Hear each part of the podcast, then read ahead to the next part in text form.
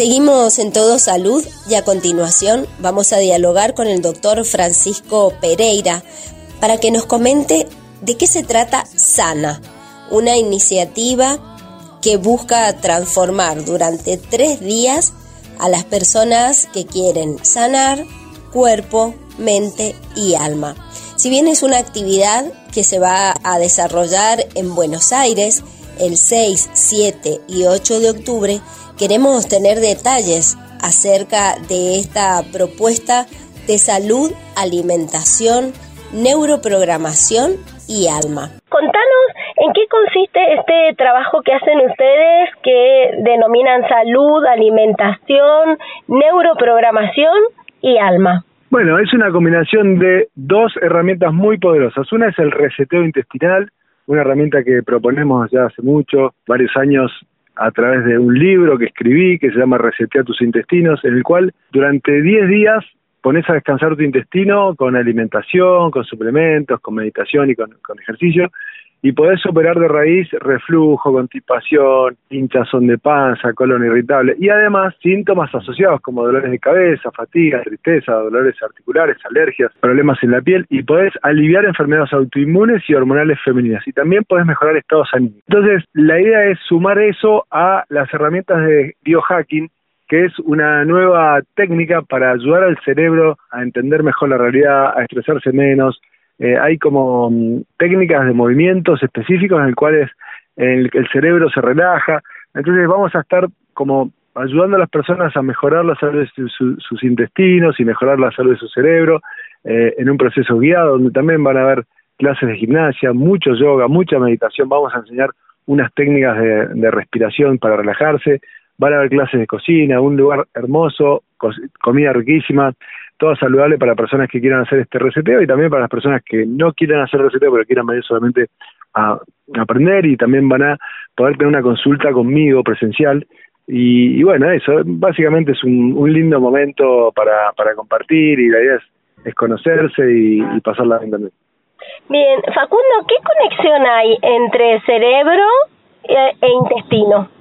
Mira, hay mucha conexión porque en realidad la, el intestino se le llama el segundo cerebro y eso eh, es, debido a que eh, hay como una, una gran asociación, ya que en el cerebro existe la misma cantidad de neuronas que eh, en la médula espinal y que en el cerebro en perro, para que sea un, poco, un poquito más gráfico. Y están unidos, el intestino está unido, el segundo cerebro, como se le llama, unido al primer cerebro por una, una, un nervio que se llama nervio vago, que funciona como una autopista bidireccional.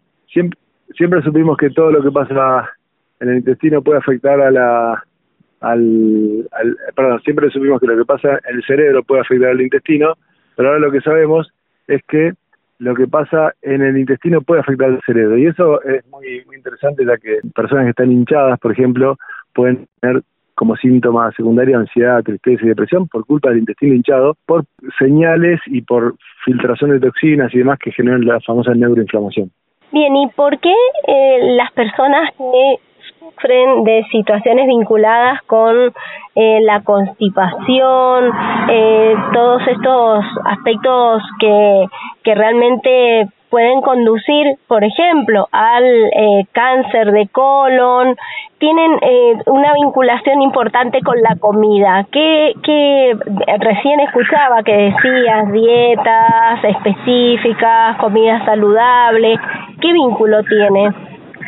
Y cuando las personas toman poca agua y comen poca fibra, existe constipación. Cuando la persona tiene bichitos malos en el intestino, lo que la medicina conoce como sobrecrecimiento bacteriano, también puede haber constipación cuando las personas tienen eh, también, eh, por ejemplo, obesidad, depresión o tienen una intolerancia alimentaria, una sensibilidad al gluten, por ejemplo, o a los lácteos, también existe constipación. Entonces, todas esas herramientas abordadas en forma conjunta pueden hacer a que la persona empiece a regular su peso y no, pero no hay una relación con el cáncer de colon. eso es un viejo concepto que hoy se demostró que no es tan así.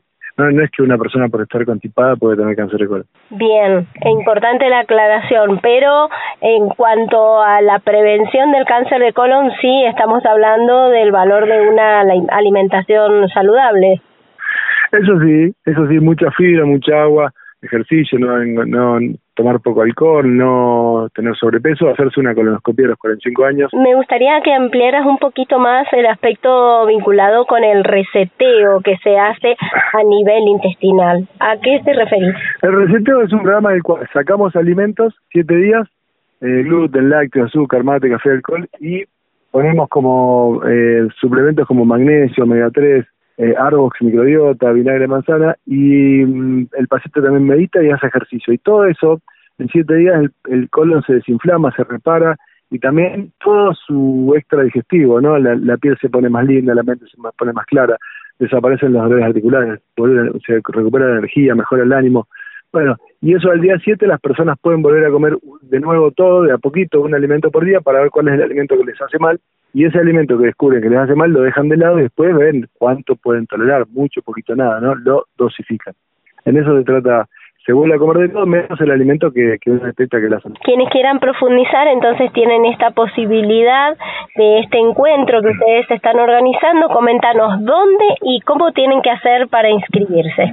Mira, una, una fácil es eh, ir al Instagram de DR Facu Pereira y ahí eh, eventualmente pueden también hay una, una página que se llama Sana el Retiro donde pueden anotarse sanaelretiro.com y, y ahí pueden anotarse Sana el Retiro se llama en la página web y si no pueden entrar por mi Instagram que es DR Facu Pereira Perfecto.